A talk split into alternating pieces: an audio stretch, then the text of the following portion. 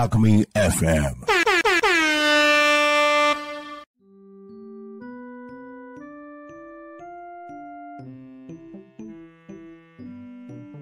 皆さんこんにちは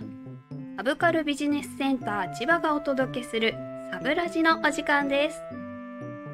こちらの番組では事業所紹介をはじめ街の歴史音楽グルメ情報など千葉のサブカルチャー情報を発信していきます。本日は私瀬名大和がパーソナリティを務めさせていただきます。それでは聞いてください。サブラジのお時間です。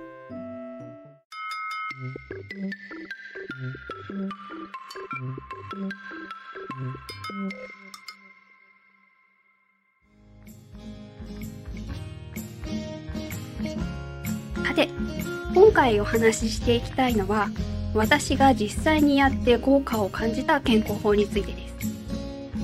私は高校生の頃からメンタル面での不調を抱えていて思うように動けないことが多く体が重くて動けないめまいがする気持ち悪いいろんな症状で日常生活が難しいんですけどもこれをどうにかしようとさまざまな健康法を健康法を試していきました。特に最近これはいいなと思った4つのものを今回ご紹介していきたいと思います。私の場合の話になるので同じようになんか元気が出ないなと思っている方の健康のヒントになればと思います。また持病があるかどうかで変わってくる部分もあると思うのでご自身でも調べてみたりもし主治医の先生がいらっしゃるなら相談してからの方が安心できるかもしれません。それでは早速いきたいと思います。まず1つ目は散歩です。運動の話をすると嫌な顔をされることが多いんですけども私も運動大嫌いです。学校の体育の時間が憂鬱なタイプでした。でもストレスを感じにくくなるものの捉え方とか食事に気を使うとかいろいろやってきたんですけどもやっぱり運動もしなきゃダメなんだなっていうのを感じてちょっとしぶしぶ始めました。この散歩なんですけどもできれば朝の10時までにそして少し呼吸が上がるくらいの速さがいいそうです。植物のある公園を歩くだけでもストレス発散効果があるそうなのでなるべく自然の多いところを選んで歩いてさらにこう筋肉を動かすことで運動後体の力を抜けやすくなって体の緊張をほぐすこともできるそうです。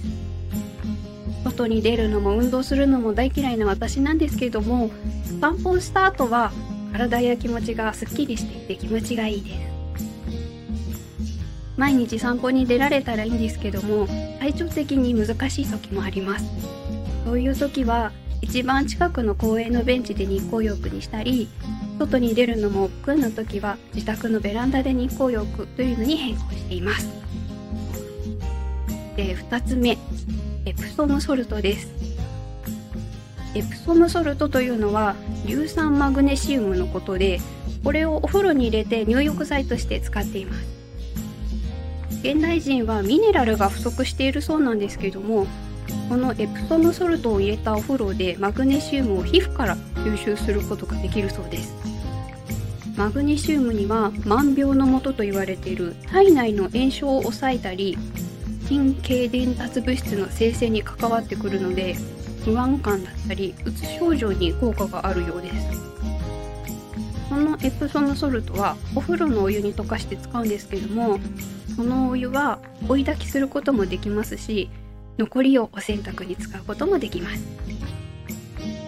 ただ注意点としては20分以上の入浴はしないようにとパッケージに書いてありました。他には人によってはかゆみが出ることもあるそうなんですがこれは回数を重ねていくごとに軽減していくとのことです。プラスでボディクリームで保湿をすると良いそうです。そして3つ目砂糖を控えるです。これは気持ちの浮き沈みとか体のだるさとかが血糖値の急上昇からの効果が関係しているのではと調べた結果分かってだいぶ前から気をつけていることなんですけどもあまりはっきりとした効果は感じていなかったんですね。なんですけども以前の職場で週に何回も甘いデザートの差し入れをしていただいてであの断るのもできずに食べていたんですけどもその職場を体調不良で辞めることになってからもちろんあのその職場でいろいろ大変なこととかあってストレスや体力の限界もあったんですけども甘いものをたくさん食べていたっていうのも原因の一つなんじゃないかと気づきまして今はしっかりとあまり食べないようにしています。あとは油やアルコールもなんですけども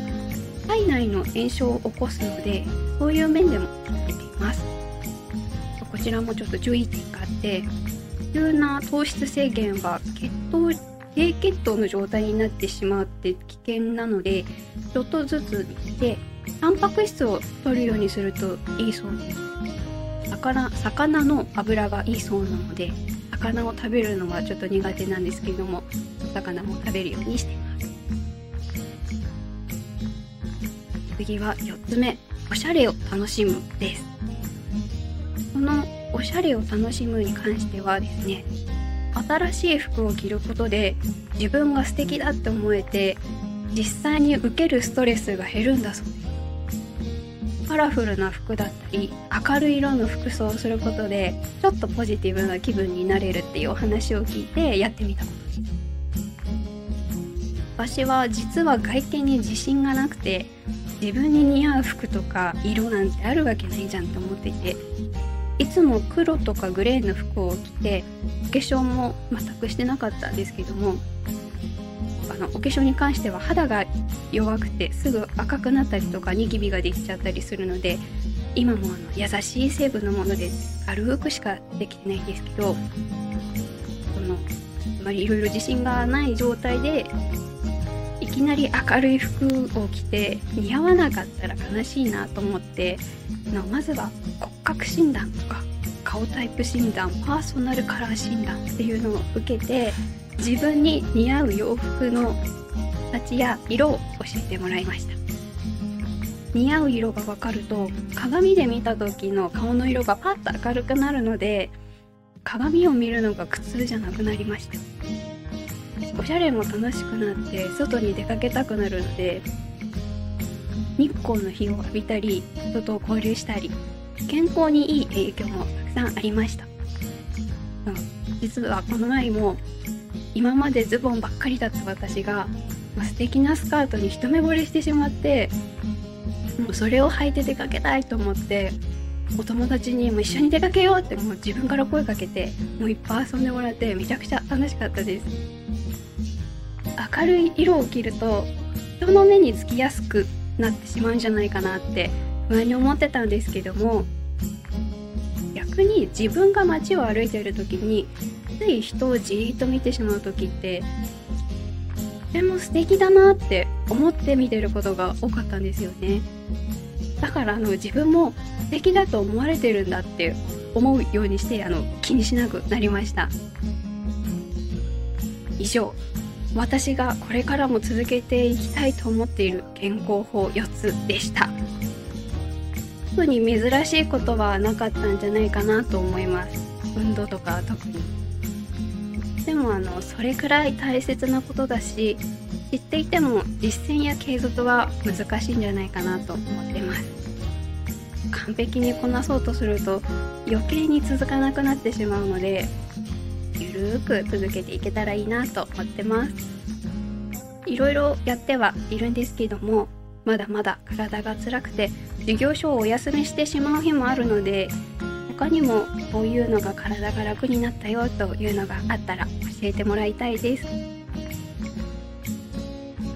それではお時間となりました。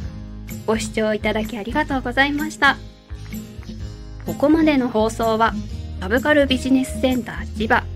私瀬内大和がお送りさせていただきました。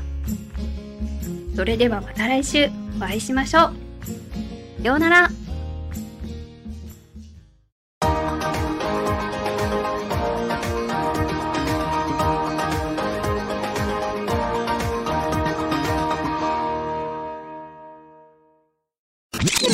Talk Me FM.